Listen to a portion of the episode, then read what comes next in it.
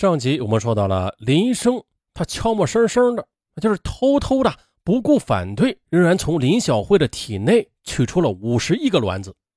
这一颗颗生命的结晶体啊，原本是代表着无限的希望，生命的源泉呐。可谁知道，竟会是一起悲剧的起源。手术室外，何信华和父母以及岳父母在焦急的等待着，看到别人从容而出。何信华紧张的心总算是放松下来了。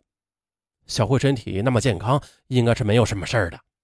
他安慰双方老人，同时啊，也是安慰着自己。哎，但是啊，当他看到有手术车从手术室里推出来时，何信华立马又紧张起来了。别人都是走着出来的，那为什么自己的妻子是被手术车推出来的呀？他连忙跑上前，啊。当他看到妻子林小慧脸色苍白、四肢无力，眼睛也是四闭未闭的样子，这是怎么回事啊？看到这样的情形，何信华立马向医生追问：“医生，我爱人怎么会这样啊？”林医生则擦了擦额头上的汗水，啊，轻描淡写的说：“没事的，这种症状都是正常的，呃，缓一缓就好了，没必要大惊小怪的。”这时候的林小慧则拉着丈夫的手，努力的从苍白的脸上挤出一丝微笑来。可是啊，谁也没有想到的是，这一笑竟会成为永远的痛。手术算是结束了，但是啊，何信华一家并没有想象中的那样兴奋和快乐，反而是愁云笼罩。始料未及的事情终于是发生了。术后的一个小时左右。林小慧突然觉得口渴，想从床头柜上拿杯子，但是她突然觉得看不清杯子在哪儿。花，杯子呢？随即咣当一声，杯子摔在地上碎了。花，你在哪儿？哎，我在这儿呢。何信华赶紧走到林小慧面前，抓住她的手说：“我在这儿呢。”小慧，你怎么了呀？花，我我看不清楚东西了。怎么会是这样啊？小慧啊！你别吓我呀！心急如焚的何信华立马跑到林医生的办公室。林医生，你快去看看，小慧怎么会看不清东西了？可是林医生他依然轻描淡写的重复了刚才的话。何信华他不放心，但是又无可奈何。啊，既然医生都说没事了，那还有什么话可说呢？哎，阿华，医生怎么说呀？双方的父母焦急的围了上来。何信华说：“医生态度冷淡。”呃，只是说啊，这是正常的现象，会马上没事的。但是小慧的情况好像是越来越严重了。花，天怎么黑了呀？灯开了没有啊？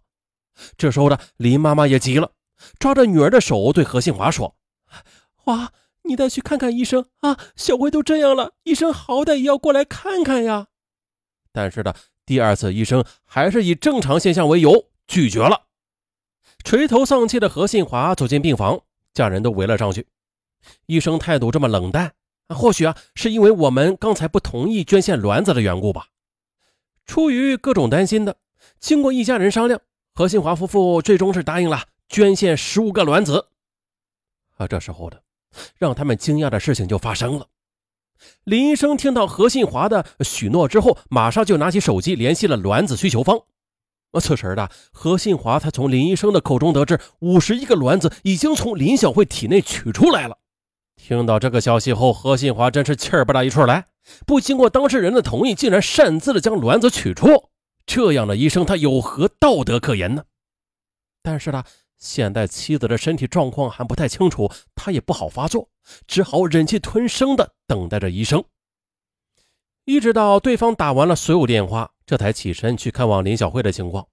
经过简单而匆促的查看，林医生仍然坚持认为林小慧一切体征已经正常了，不是症状，是术后的正常反应。回家好好休息就没事了。说完之后就匆匆走了。可是到九月二十二日下午的，回到家里的林小慧，这身体状况却急转直下，到最后呢，发展到了言语困难的情景。到了下午四点呢，林小慧腹部肿胀。并且进入昏迷状态。由于害怕耽误病情，何信华立马的将他送到附近的医院紧急治疗。可是到医院的时候，林小慧却出现了休克，并且已经没有了血压。心急如焚的何信华抱着妻子直奔急救室：“小慧，你撑住，你撑住啊！”顿时呢，急救室内那是一阵忙乱，过度取卵引发腹腔出血以及大面积的脑部梗塞，有生命危险，需要马上抢救。护士把何信华拦在了急救室外，急救室内则是气氛异常的紧张。医生全力以赴对林小慧进行了抢救。急救室外的何信华那更是坐立不安，不断的踱来踱去。没想到昨天早上还精神焕发的妻子呢，现在却躺在急救室的手术台上进行抢救，这太突然了，让人有些措手不及。他们只是想着要一个孩子，并没有过分的妄想啊，为什么会是这样啊？李医生，你不是说小慧没有事吗？怎么会是这样啊？何信华掏出手机打电话给林小慧做取卵手术的林医生，让他赶紧过来看一下。可是呢，林医生却拒绝了。其实这个结果并没有出乎何信华的预料的，但是他没有想到林医生的拒绝会如此的干脆而无情。九月二十三日的，由于这个情况实在是太复杂了，林小慧又被送到市第一人民医院抢救。这时呢，手足无措的何信华再次打电话给林医生，但是林医生依然拒绝出面就诊。就这样的。心力憔悴的何信华焦急地等待手术室外。这两天的奔波使他看起来啊，就像是一下子老了五六岁。他捧着自己的头，欲哭却无泪。宝宝啊，我们等你等得太辛苦了，你要保佑妈妈，千万不要有事儿啊！手术室门打开了，医生则一脸严肃地走向何信华：“何先生，您太太的情况很不好，你要做好心理准备。”心理准备，什么准备啊？何信华的头突然嗡了一下，只有勉强的咬着嘴唇，点着头。您太太很可能会成为植物人。医生把他叫到一边，很认真的说：“什么？”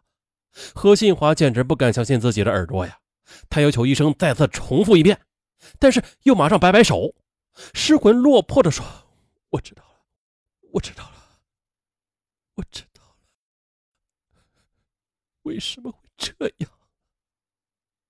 这时候的林小慧则被推了出来，由于麻药的作用，她则安静的躺在手术车上。可是，一个如此健康的女人，她怎么就变成了植物人呢？这其中最根本的原因，他会是什么呢？何新华不甘心呢，他一定要找医生讨个说法。可是院方认为了林小慧的状况吧，是。卵巢过度刺激综合症以及天生的脑细管狭窄引起的并发症啊，由于林小慧天生是脑细管狭窄，便导致了其术后中风偏瘫，和医院的取卵手术并无关系。可是的，让人深感困惑的是，林小慧取卵前已经进行身体检查了，并且表明一切正常啊啊，随后又出现天生的脑细管狭窄，那这解释又是从何而来呀？再者了，院方又为何要取五十一个卵子之多呀？那除去培育试管婴儿需要的六个，捐献的十五个，那剩余的三十个卵子去哪儿了？由此，何信华决定了为妻子讨回公道。他在全国各地的到处奔走，咨询专家，信访投诉，想尽各种方法，试图让妻子得到好转。为此，他也耗尽了所有的积蓄，并且负债累累。单单是抢救期间的医疗治疗费用方面吧，他就花去了七十五万元之多。何信华也曾经多次找到院方，要求解决此事之后赔偿安置问题，但是医院均以数额巨大而无法协商，拒绝了所有的请求。院方呢就这样一直拖着，一直没有给予一个公正的说法。而对于一连串的疑问呢？院方也未能就此做出合理的解释，一直到了二零一二年的年初，贺信华终于和医院达成了赔偿协议，因为呢，他耗不起了。大家不妨试想一下，有几个老百姓他能耗得过医院呢？就这样的，由医院赔偿他们六十万元，此事儿就此了结。可是呢，前面咱们也说了啊。单单是抢救期间的医药治疗费用方面，就花去了七十五万。现在呢，医院赔偿他们六十万，这是怎样的一个世界呀？林小慧则一辈子将与床相伴，而且再也不能当母亲了。还有就是他日后的婚姻还能继续维持吗？或者还能维持多久啊？十二月三十一日的是二零一二年的最后一天。当记者再次采访何信华时，他表示啊，林小慧的身体已经有所康复了，能翻身，并且能够坐起来，但是仍然不能说话。最后，我们也只能希望他通过自身的锻炼来创造生命的奇迹吧。那而酿成这一医疗事故的林医生，那位不负责的林医生。或者说是为了利益的驱使的那位林医生，再或者说是在医院默认默许林医生去向患者伸出黑手的情况之下，反正啊，他是没有得到任何的法律制裁的。还有那多取的三十颗卵子，至今下落不明，尚文呐无法去追踪。